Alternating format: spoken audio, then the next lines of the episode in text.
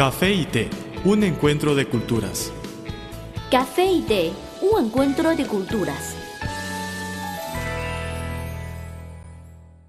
¿Qué tal amigos? Bienvenidos a nuestro espacio Café y té, un encuentro de culturas. Soy Guillermo Lee, productor y presentador de este programa. Y yo soy Carmen González. Les enviamos un cordial saludo a nuestros oyentes de todo el mundo.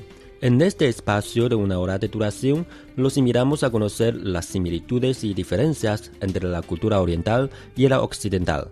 En qué se parecen y en qué son completamente diferentes. Estamos abiertos a sus sugerencias. Díganos qué quieren saber sobre China y su cultura milenaria. Nuestro planeta es más bello por la diversidad de nuestras culturas, pensamientos y costumbres. Emitimos este programa para extenderles un puente de amistad y de conocimiento. El encuentro de los sabores distintivos del café y del té puede tener resultados sorprendentes. Los invitamos a que los descubran con nosotros en su programa Café y té, un encuentro de culturas. Una breve pausa, luego entraremos en materia.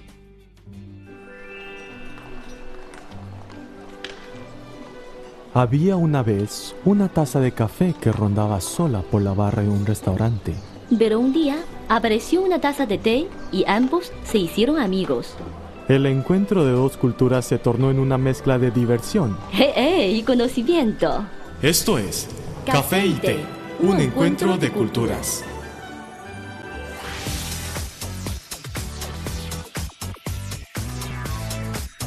Visítenos en nuestro sitio web espanol.cri.cn.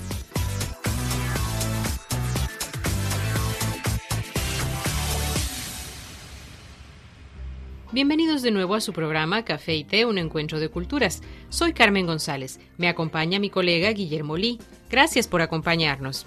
Amigos de Café y Té, un encuentro de culturas, qué bueno poder contar con su compañía.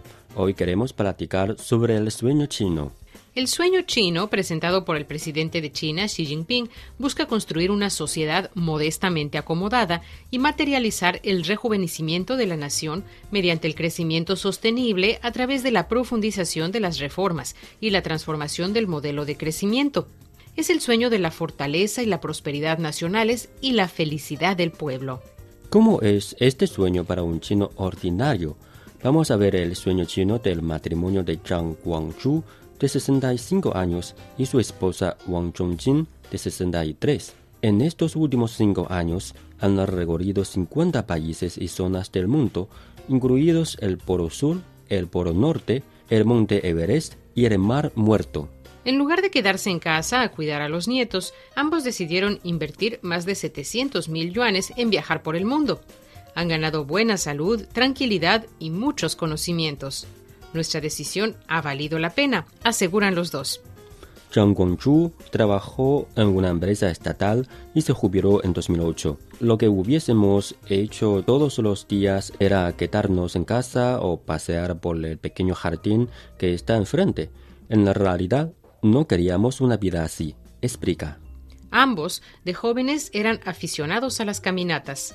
Una vez yendo a la garganta Tiao, se encontraron con un extranjero que había llegado con apenas una guía turística en inglés. Si un extranjero que no sabe chino podía llegar a un lugar tan alejado de China, ¿por qué nosotros no podemos caminar por los Alpes con un nivel básico de inglés? le preguntó Chang a su esposa. Después de cumplir su vida laboral, la pareja comenzó a hacerle realidad su sueño de viajar por el mundo. En 2008, ambos recorrieron cada zona de los Alpes en Alemania, Francia y Austria. Este periplo les dejó muchas alegrías y no querían dejar de hacerlo. En 2009 viajaron 105 días en automóvil por Estados Unidos, Canadá, México y Cuba. Para desplazarse en coche por América del Norte, uno no solo debe manejar bien, sino también conocer las leyes y los reglamentos de cada país. Con nuestro nivel básico de inglés, todo esto fue un desafío, recuerda Chang Kwang-chu. Viajaron 52 días por Estados Unidos en un automóvil que tenía un sistema GPS en chino con el mapa del país. Recorrieron la mitad de sus parques nacionales. En 2011, emprendieron un viaje de 108 días por el mundo cruzaron en seis oportunidades el Polo Sur y se toparon cuatro veces con las cuatro estaciones. Pasaron por Rusia, Nepal y la India. Este año viajaron a seis países del Medio Oriente, incluidos Irán y Líbano. Así hemos podido conocer los paisajes, la cultura y la arquitectura de diferentes países. Todas las dificultades que hemos superado en los viajes nos han dejado recuerdos inolvidables, asegura Chang. Amigos, llegamos al tiempo de pausa y luego seguimos hablando del sueño chino para una pareja china jubilada. Regresamos pronto, no se vayan. El café es una de las bebidas más populares de Occidente. El té es la bebida tradicional de Asia. En la actualidad, podemos degustar en un mismo lugar de sus distintivos sabores. Así como el café y el té, las culturas de Occidente y Oriente tienen sus similitudes y diferencias. En nuestro programa podrá conocer algunos aspectos interesantes que estimularán sus conocimientos. Esto es Café y Té, un encuentro de culturas.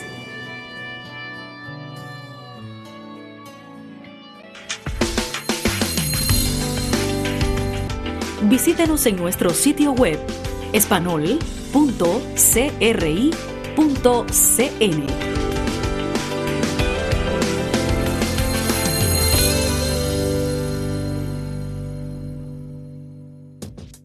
Están escuchando Café y Té, un encuentro de culturas. Gracias por permitirnos acompañarles. Somos Carmen González y Guillermo Lee. Amigos de Café y Té, un encuentro de culturas. Saludos de nuevo. El programa de hoy gira alrededor del sueño chino para el pueblo de China. El matrimonio de Zhang y Wang decidió a viajar por el mundo para hacer realidad su sueño chino, lo cual se refiere a ser un chino saludable, con cierta riqueza, con punto de vista internacional y sin algún problema de vida. Durante su viaje por la zona arqueológica de Machu Picchu, en Perú, Wang Chongjin sufrió el síndrome de la altura y una gripe con mucha fiebre, por lo que debió ser tratada en un puesto de socorro. Aunque solo nos comunicábamos con señas, pólizas y computadora con los médicos, mi esposa fue tratada a tiempo y se recuperó rápidamente. Por eso creo que la barrera del idioma puede ser vencida por coraje, inteligencia y experiencia.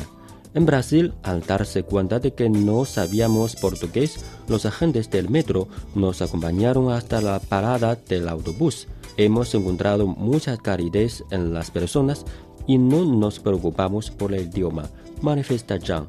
Ambos quieren viajar a Inglaterra, Japón e Israel, encontrarse con animales salvajes en la gran pradera africana y visitar las fuentes termales de Islandia. A través del blog desean compartir con los demás lo que han conocido sobre la política, la historia y la religión de los países a los que han llegado, así como sus paisajes, tradiciones y culturas. Por ejemplo, ambos han investigado mucho acerca de la civilización egipcia, maya y china, y han publicado dos libros con las impresiones que les han dejado sus viajes. Zhang Guangzhu tiene su propia opinión en cuanto al deseo de algunos jóvenes chinos de emigrar. Él cree que lo más importante es mantener el sentido de pertenencia a su nación, con el cual uno nunca se siente solo ni inseguro. Si bien hemos viajado mucho, creemos que nuestro país, China, es el mejor lugar para descansar. Aunque hay mucho por mejorar, con el esfuerzo de todos los chinos, el país estará lleno de esperanzas, finalizó. Pues amigos, vamos a hacer una breve pausa y luego seguimos hablando de este tema. Regresamos pronto, no se vayan. Había una vez una taza de café que rondaba sola por la barra de un restaurante. Pero un día apareció una taza de té y ambos se hicieron amigos. El encuentro de dos culturas se tornó en una mezcla de diversión. ¡Eh, eh! Y conocimiento. Esto es Café y Té, un encuentro de culturas.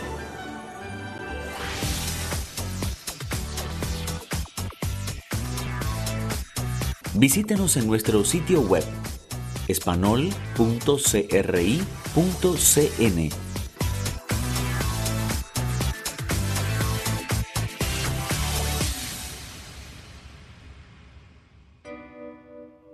Somos Guillermo Lee y Carmen González, presentadores de su programa Café y Té, un encuentro de culturas. Ya nos acercamos al final del espacio de hoy. Les recordamos que cualquier contenido que deseen recomendarnos pueden enviárnoslo por email o por correo. O nuestras redes sociales. En Facebook nos encuentran como Radio Internacional de China y en Twitter síganos como arroba CRI Español. Con muchísimo gusto recibiremos sus sugerencias y comentarios. Aquí tienen nuestras vías de contacto.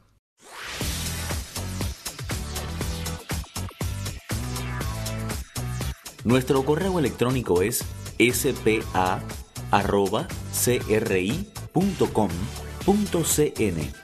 o bien puede enviarnos una carta a la siguiente dirección.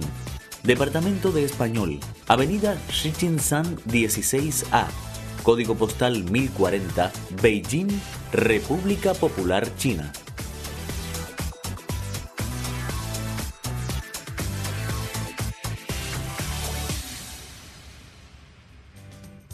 Ya saben cómo localizarnos. Por favor, siempre indiquen para café y té en el sujeto de su email o en el sobre de su carta.